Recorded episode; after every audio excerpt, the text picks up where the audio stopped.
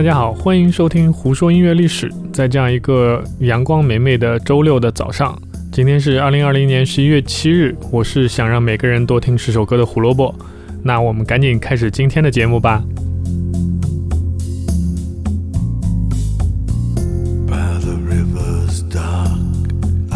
二零一六年十一月七日，著名的诗人、音乐人莱昂纳德·科恩在美国加州的洛杉矶市去世，享年八十二岁。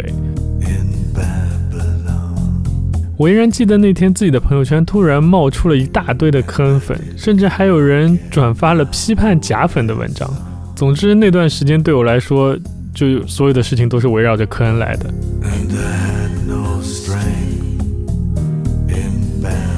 我们对一个人、一件事感兴趣，总会需要一个契机。最不幸的就是因为这个人的去世而对他产生了兴趣。但如果他是一个像科恩这样留给我们那么多作品的人，也许这也不是一件坏事。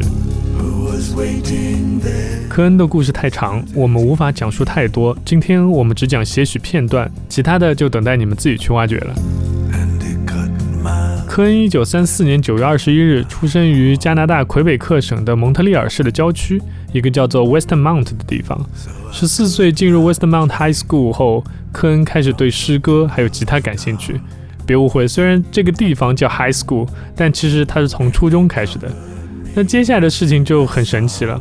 一九五一年，也就是科恩十七岁的时候，他已经进入麦吉尔大学就读。难道科恩跳级了？还是说他提早读书了？不知道，我暂时没有查到这些信息。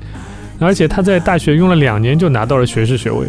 那这样看来，也许科恩读书确实很努力，不是吗？那对这块我也不是很了解，呃，我也不算是一个非常深度的科恩的粉丝。那如果有对科恩比较了解的同学们，也欢迎你们留言给我。大学毕业后第二年，科恩就出版了自己的第一本诗集《让我们比拟神话》。五年后，出版了下一本诗集《地球的香料盒》。评论家 Robert Weaver 认为，科恩是当时加拿大英语地区里最好的年轻诗人，但这并不足以支撑科恩继续他的文学事业。于是，1966年，科恩决定转去开始自己的音乐事业。怎么说呢？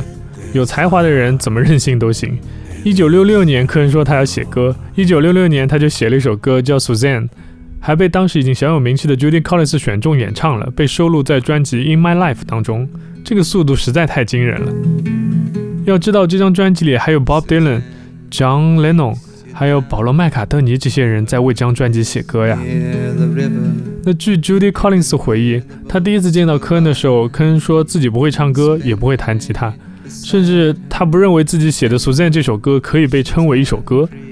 那当他当面弹了一遍这首歌以后，Judy Collins 对科恩说：“你必须要和我一起去一个慈善的筹款活动。”你知道那天甚至史上最伟大的吉他手之一 Jimmy Hendrix 也在场，那也是科恩第一次在很多人面前表演。他走上舞台开始唱歌。底下的观众立马就为之疯狂，结果出人意料的是，科恩唱了一半就下场了，然后所有的观众就更疯狂了，一定要他上来把歌唱完。那最后是 Judy Collins 和科恩一起上台才把歌唱完的，那就是科恩音乐生涯的开始。我们现在听到 Suzanne 这首歌的版本是科恩收录在自己的第一张专辑 Songs of Leonard Cohen 里面的版本。如果你是在科恩的中后期才开始听他的专辑，你可能根本不会习惯这个声音。这个稚嫩的声音到底是谁？怎么说呢？老爷子当年也很年轻，不是吗？歌曲的内容讲述了一个真实的故事，因为那位叫做苏珊娜·维达的女性，科恩老爷子还真的是暗恋过。但歌曲的内容不全是真的，比如有一句歌词写的是。所有他给你吃的橘子和茶叶都来自于中国。事实上，那只是一个由美国康涅狄克州的一个叫做 Bigelow Tea 的公司制作的茶叶。这个茶叶里面会混入一些橘子皮，所以科恩写下了这样的歌词。一些评论家把科恩视作六十年代末期最迷人也是最神秘的创作歌手之一，仅次于 Bob Dylan。而 Bob Dylan 作为科恩的崇拜者，说科恩是当时 Number One 的作曲家。不过，Bob Dylan 说他自己是 Number Zero，这样的塑料感情也真的是没谁了。二零一六年十一月七日，莱昂纳德·科恩去世，享年八十二岁。今天的节目就到这里，胡说音乐历史，音乐让每天更重要。我是胡萝卜，明天的节目再见啦，拜拜。